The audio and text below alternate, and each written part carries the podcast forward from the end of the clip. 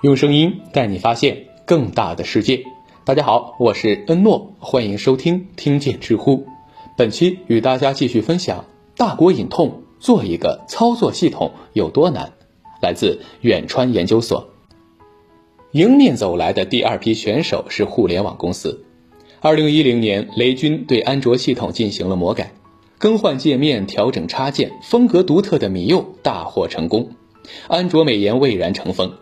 当然也有刺头。二零一零年，阿里巴巴收购了猛犸科技，打算在王坚博士的带领下开发不同于安卓的云 OS。开局还不错，手机厂商天宇特意来谈合作，双方相继合作发布了 W 七零零、大黄蜂等手机，便多过宝。而双方根本分歧也愈发凸显。阿里希望做独立的操作系统，但天宇认为这样缺少应用，没有生态。还是好好兼容安卓更加踏实。双方遗憾挥手作别。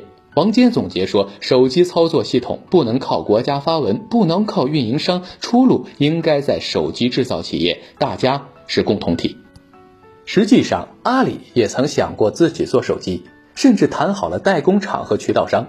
但是在拍板的最后时刻，大家讨论之后，还是认为有心无力，暂停了该计划。二零一二年，阿里再次迎来合作伙伴台湾宏基，双方规划在九月十三日发布搭载阿里云 OS 的手机，结果发布会却在几小时前突然取消，而原因则是宏基接到了谷歌的施压。谷歌认为云 OS 借鉴安卓又不兼容安卓，不符合联盟规则，而宏基发行该产品也属于违反联盟规则，将不再得到安卓授权。阿里对此予以否认。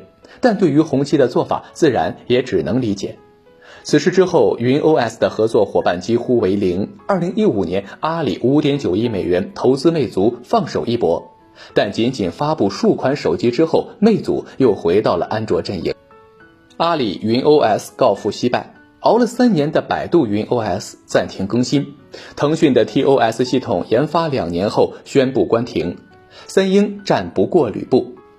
而国内手机厂商在第四友商的兴奋中不能自拔，大家似乎都不担心微软的故事在手机领域再演。毕竟谷歌的座右铭是不作恶，二零一五年这句话改为了做正确的事情。那么谁来判断正确呢？五卫生。二零零九年五月，谷歌宣布华为手机将无法运行 GMS。GMS 即谷歌服务体系，包括邮箱、浏览器等多款应用，是海外用户日常生活的必需品。停止该服务，无异于把华为和消费者一刀两断，对于华为海外销售造成沉重一击。一个月后，央视对话做了一期节目，名字叫《数字时代的技术思辨》，倪光南和王坚都是嘉宾。当王坚讲述云 OS 的时候，镜头转向倪光南。给了他一个意味深长的特写。倪光南在 PC 时代呼吁自主系统，王坚在手机时代呼吁自主系统。不幸的是，时代变了，霸主变了，但我们面对的情况却从未改变。中美深陷贸易摩擦之时，华为正在研发操作系统的消息又一次让国人兴奋。能否成功暂且不谈，但回顾一九八九迄今的三十年失败之路，却有些共同的因素需要警醒。一是各自为战，操作系统不是小工程，需要有足够的研发力量。无论在 PC 还是手机时代，我们研发公司数量多，但力量弱。某专家曾经说过，如果五个自主芯片，三个操作系统，那就是十五套版本。我们需要做的是挑战巨头，而不是排列组合。各自为战，无异于用一百个鸡蛋依次碰撞一个石头，用一群小学生和博尔特赛跑。二是硬件短板，微软的崛起离不开做电脑的 IBM，做芯片的英特尔；谷歌的崛起离不开手机厂商的支持。离开硬件做系统，等同于离开土壤种花朵。我们有收购 IBM 的联想，最大的 PC 市场。有全球前列的 OVHM 最大的手机市场，遗憾的是，对于国产系统而言，硬件总像2012年的第一场雪来的比海外晚了一些。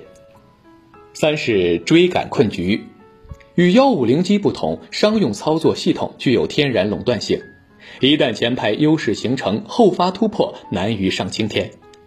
毫无疑问，在谷歌超越微软、诺基亚的霸主之路上，放弃 PC、放弃功能机，提前卡位移动浪潮是关键之举。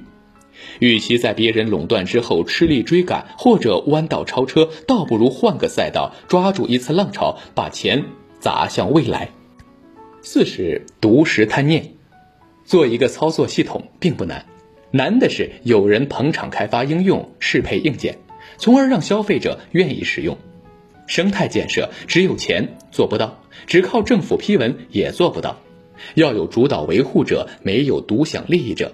要人人有付出，人人有回报，动辄把自己的应用权塞进去，甚至下场抢饭碗，断不能成事。五备胎思维，虽然现代计算机是从海外传入中国，但不代表着我们必须步步跟随。而操作系统上，我们不能拿着美国会黑屏断供的假设当动力，定位于备胎。而更应该站在产业科技的趋势，寻求技术产品本来的样子，这样才会有真正的竞争力，赢得消费者的认可。从国产替代走向国产引领，而迎面走来的万物互联正是一次机遇。自研三十年，国产操作系统总伴随着外部环境起落沉浮。如胶似漆时，国产自主如同鸡肋，无人问津。剑拔弩张时，国产自主的口号响彻云霄，气势如虹。三十年可以改变很多事情，但改变不了商业世界的逻辑，改变不了大国博弈的规则。我们总有一天需要明白，所谓国产自主，不是我们炫耀的资本、谈判的筹码、壮胆的口号，而是我们在新时代的立足之本。好了，这篇文章就与大家全部分享完了。感谢收听，欢迎关注、订阅、点赞、转发。我是诺，我们下期再见。